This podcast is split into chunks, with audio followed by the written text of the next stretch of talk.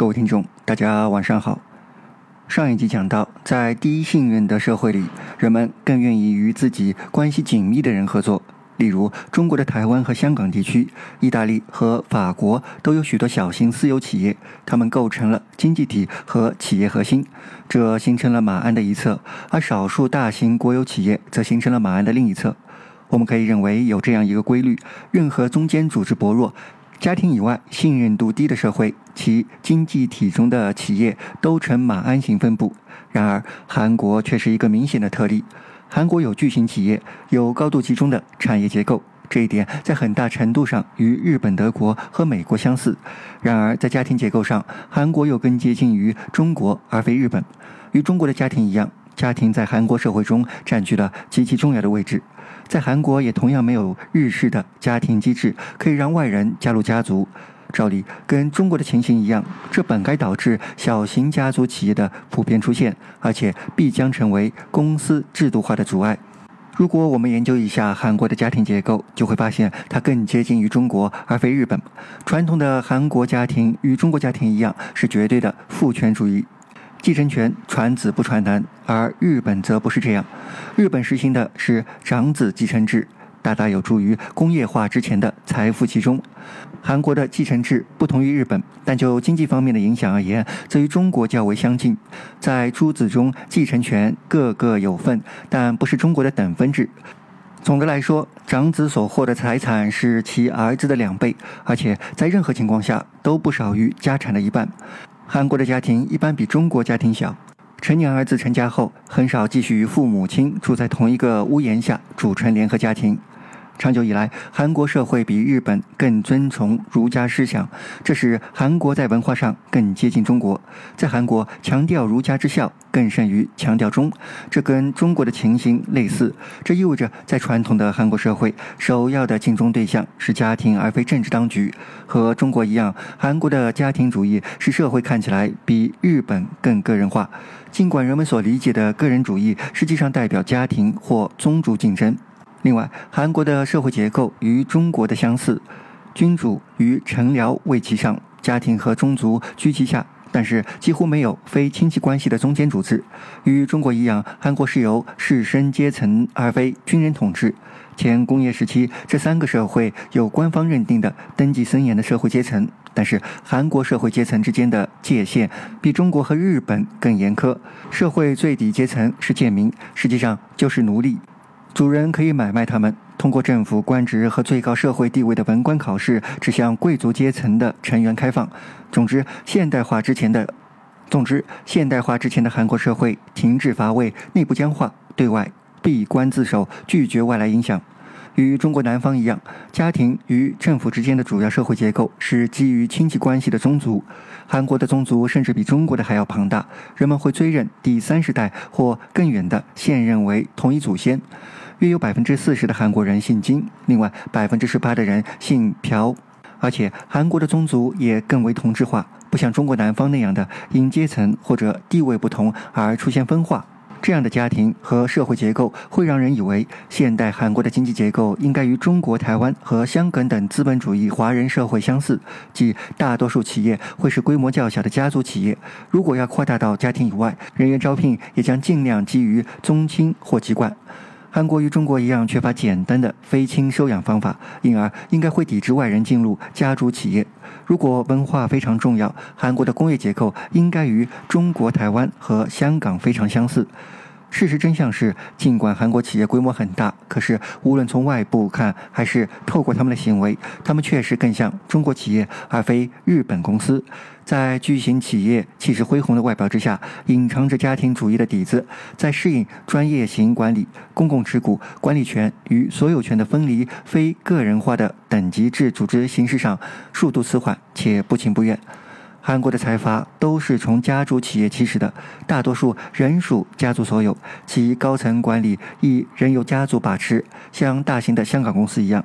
巨型企业的规模很显然早就超过任何一个家族所能管理的了，因此他们聘用大量忠诚职业经理，但在高层家族的控制仍很牢固。一份研究表明，在最大的二十个财阀中，百分之三十一的执行官是家族成员，百分之四十从外面聘请，百分之二十九是从组织内部提升上来的。截止八十年代初，所有大型公司的总裁中有百分之二十六是创始人，百分之十九是创始人的儿子，百分之二十一是内部提升上来的，百分之三十五是外聘过来的。财阀创始人的后代中还存在着比较高的联姻现象。根据一份调查显示。前一百家财阀的后代中有一半的人的配偶有相似的社会背景，其余则与政府官员、军官等精英群体通婚。韩国深受中国文化的影响，于是我们可以预计，继承在韩国是个非常棘手的问题，远比在日本严重。大多数创始人希望将他们的企业传给长子。在一份对韩国企业继承情况的调查中发现，有百分之六十五的企业已经是这样安排的。一个值得注意的特例是大宇集团，其制度要求不将领导权传给家庭成员，创始人子女是否接受良好教育变得极为重要。这一要求与韩国儒家思想对教育的重视高度一致。然而，与华人社会一样，如果长子无力接管大权或对此毫无兴趣，那么家庭主义的继承原则会导致一系列问题的出现。这样的事情发生在韩国最大财阀三星。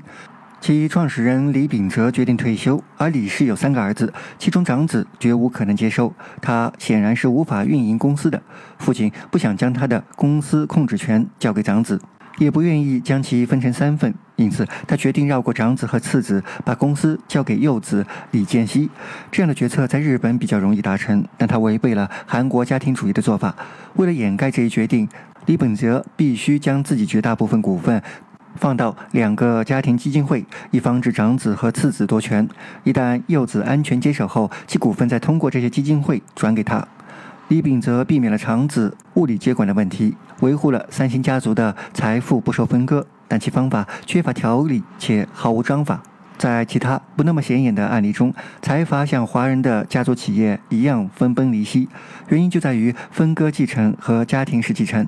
尽管韩国企业的规模庞大。但要在相当长时间内维持这样的规模，远比大型日本上市企业要困难。韩国的家庭主义对韩国经济行为产生影响的另一个方面是管理风格。所有关于韩国管理方式的比较研究都指出，韩国企业倾向于等级制、专制和集权的方式运营。这种权威型的结构与华人家族企业很像，而与协商式的日本公司管理形式和经典的美国多部门公司的去中心化管理模式相去甚远。韩国的财阀很像扩大的华人家族企业，而非日本公司或金联会。紧密的团结形式在日本公司非常盛行，但在韩国的绝大多数公司却看不到。韩国公司没有建立基于不成文的回报义务的终身雇佣制，大公司的解聘现象比日本公司更普遍。对公司负有强力责任感的核心雇员比日本公司少。韩国公司内有一群可有可无的边缘员工。这样的后果是，尽管韩国人相对来说也以群体为中心，但是他们也如西方人一样有很强的个人主义特点。韩国人经常开玩笑说，一个韩国人可以打败一个日本人，但是一群韩国人就必定会被一群日本人击败。了解了韩国家庭、社会和企业的本质后，我们再来看看韩国是如何通过西学为用变成一个现代化国家的。一九四五年，在结束了日本的占领后，韩国处于美国军政局的托管下。刚刚从战争走出的韩国，面临着如何将经济社会恢复到正常发展轨道上来的难题。而此时摆在韩国面前的现状不容乐观。如果用一句话来形容战后初期的韩国，那就是穷的就剩人了。到一九六零年，韩国人均 GDP 还不到朝鲜的三分之一，直到一九七零年才追平朝鲜。之后，韩国一路绝尘而去，增长曲线就像这三十年的中国。韩国崛起的过程和新加坡、台湾、香港，包括近三十年的中国大陆有很多类似点。那么，韩国是如何实现现代化的呢？韩国峨山政府研究院院长贤在分，韩国峨山政策研究院院长贤在分这样说。显然这么说可能政治不正确，但其实很简单。如果你喜欢自然资源、喜欢资本、技术，并尝试建立一个国家，你必须有能力把人调动起来，必须把有限的资源集中起来。这意味着机会不是均等、广泛的流动，你必须选择。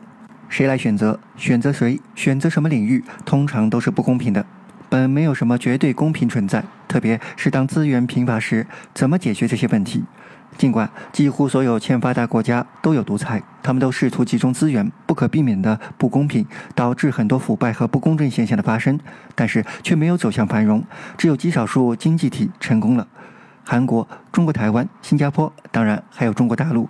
这很讽刺，一位将军通过政变攫取了权力，但他做的第一件事就是减少对军事的重视。朴正熙之前的生涯都围绕着军事，但当他掌权时，却将重心放到经济上，这很不同寻常。不做军队擅长的事情，不是简单的传授军队的组织能力。尽管他也这么做，但他能够将之与创业精神相结合。更特别的是，他实施以出口为导向的经济政策。当时，几乎所有的发展中国家都是以进口为导向。各位听众，请记住这一点：执行什么样的制度与经济发展并无必然的关系。无论是民主的还是独裁的政府，都可能对经济有促进和阻碍的作用。实行民主制度的国家，现在依然有很多陷于贫困；独裁统治下的人民，日子过得好的也不在少数。如何上台，并不能证明其后执行的经济政策的正确与否。我们要坚持就事论事，而不能混为一谈。独裁是错误的，政变也是错误的。但是这不能作为其后的经济政策是否正确的判定依据和标准。一九六一年，朴正熙军事政变上台，经济开始高速发展。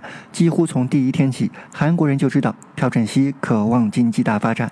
就在政变后，他逮捕了所有大企业家，包括三星集团的创始人李秉泽。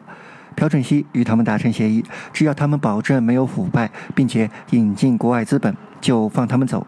他真的强迫他们这样做。一九六二年，韩国政府制定了“一五”计划，主导思想仍然是进口替代战略。为了确保自己一手主导的工业化进程不夭折，朴正熙采取非常手段获得连任，但因为国内市场有限、技术落后等原因，在一九六四年调整为出口主导战略。这一战略一直被韩国政府贯彻，这是因为韩国自身市场有限等原因所决定的。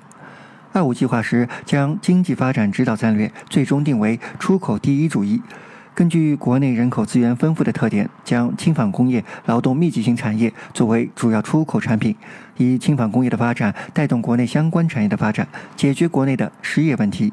轻纺、烟草、家具、食品、服装、鞋帽等劳动密集型产品的出口创汇，以进口原材料和生产设备，以及引进技术，着手开发钢铁工业和石油化学工业，为下一阶段的工业发展打下基础。二五期间，韩国 GNP 年均增长为百分之九点八，出口年均增长为百分之三十五，失业率也降到了百分之四点五左右。一九七二年十月十七日，朴正熙宣布全国非常戒严令，解散国会，禁止一切政党活动，强化总统权力，形成以总统为核心的中央集权政治体系，集立法、司法、行政大权于一身。这样一来，朴正熙通过集权化的行政管理，集中力量办大事。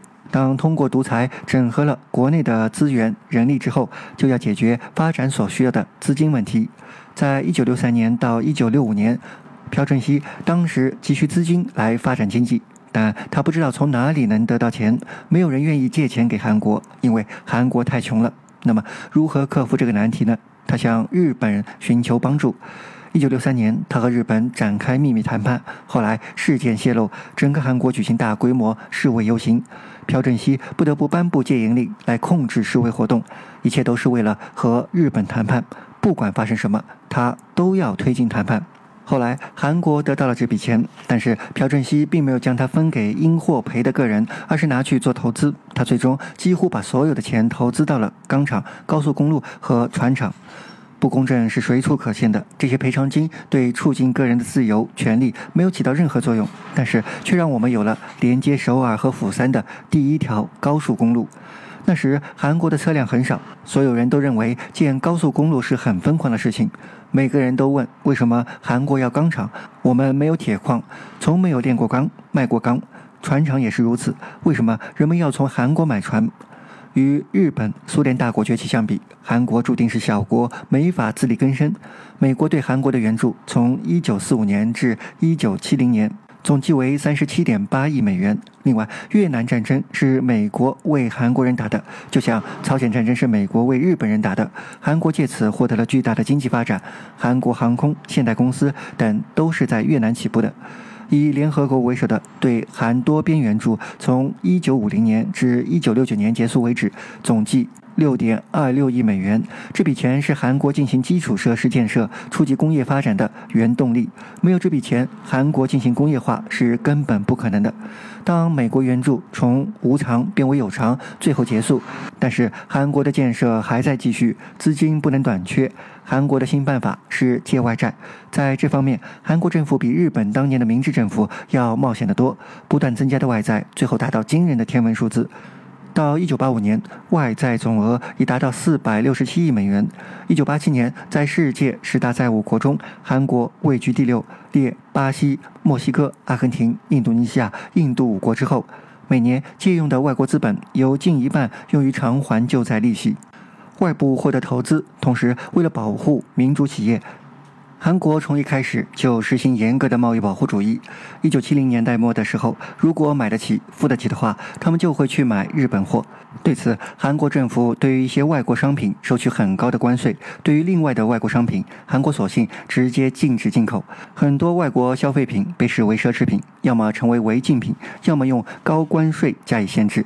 这些奢侈品甚至包括外国的威士忌和饼干，甚至通过鼓励公民告密来禁止使用外国货。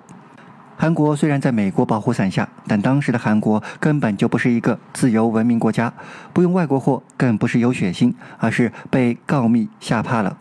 当朴正熙推动的被称为发展期的浪潮滚滚而来，韩国异常关注重工业。一九七一年，朴正熙走上了重工业化的速成之路。每个新兴工业国的征途中都有无数蓝蚂蚁的斑斑血汗。苏联的工业化进程中。大量农民辛辛苦苦积攒的土地和生产工具被集体化，不计其数的反客者被处死，在国家无情的强制下进行高速建设，然后才有世界第二大强国。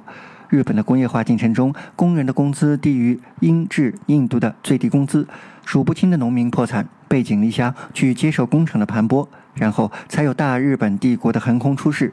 韩国的建设由政府牵头、领导、指挥，而广大人民群众出力。韩国虽然接受了数量巨大的外援，但是好钢要用到刀刃上，国家来点钱容易吗？岂能用于改善生活？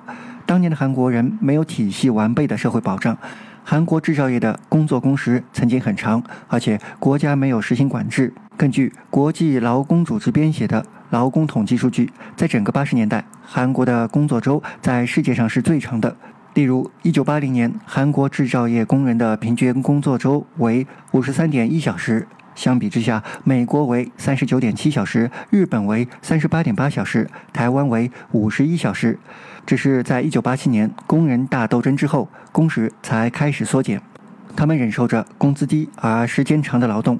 在足以致人伤残死亡的有毒或危险的环境中生产出产品，用来换取外汇，支援国家的进一步发展。这也意味着牺牲了工人像人一样的生活的权利。他们实际上被变成了机器，或者说干农活的牲畜。工厂工人常常认为，他们甚至还不如机器和耕牛，因为正如他们所说，耕牛晚上还能睡觉，机器在维修期间还能休息。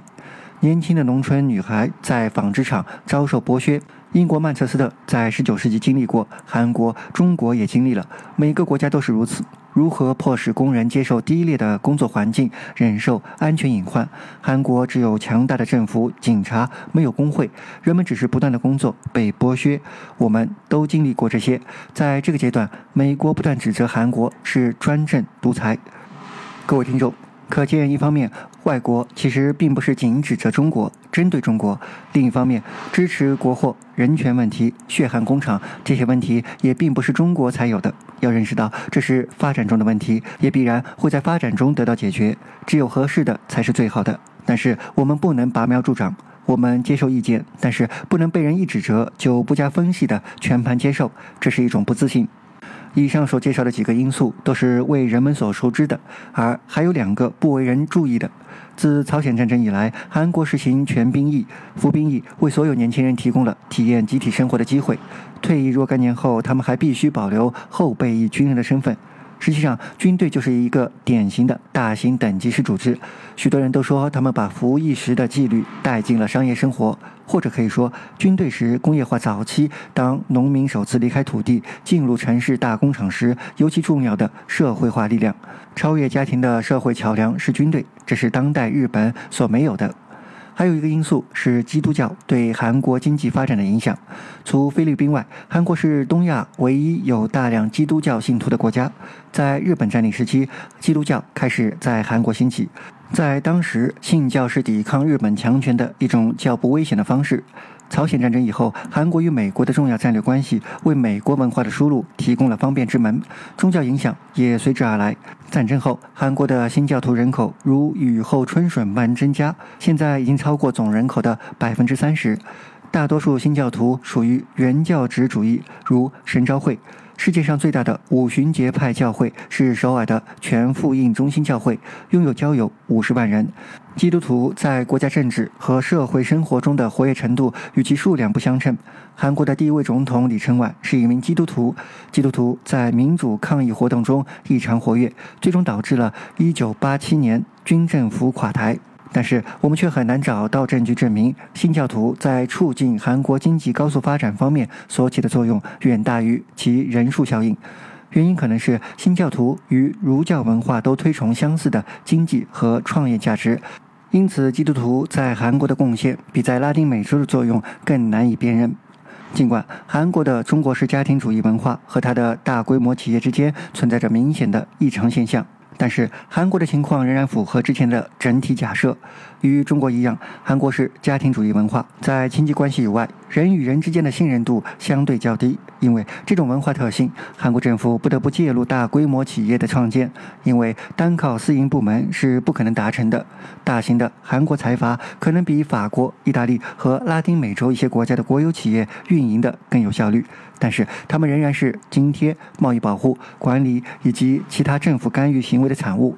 尽管大多数国家可能相当羡慕韩国的增长记录，但倘若他们采用韩国的手段，是否能获得成功，还是个未知数。限于时间的原因，对于韩国政府干预经济的分析内容，作为补充部分将放在公众号中。另外，为了更好的学习和补充知识，本电台今后几周的内容将会是一个原创的故事系列。好了。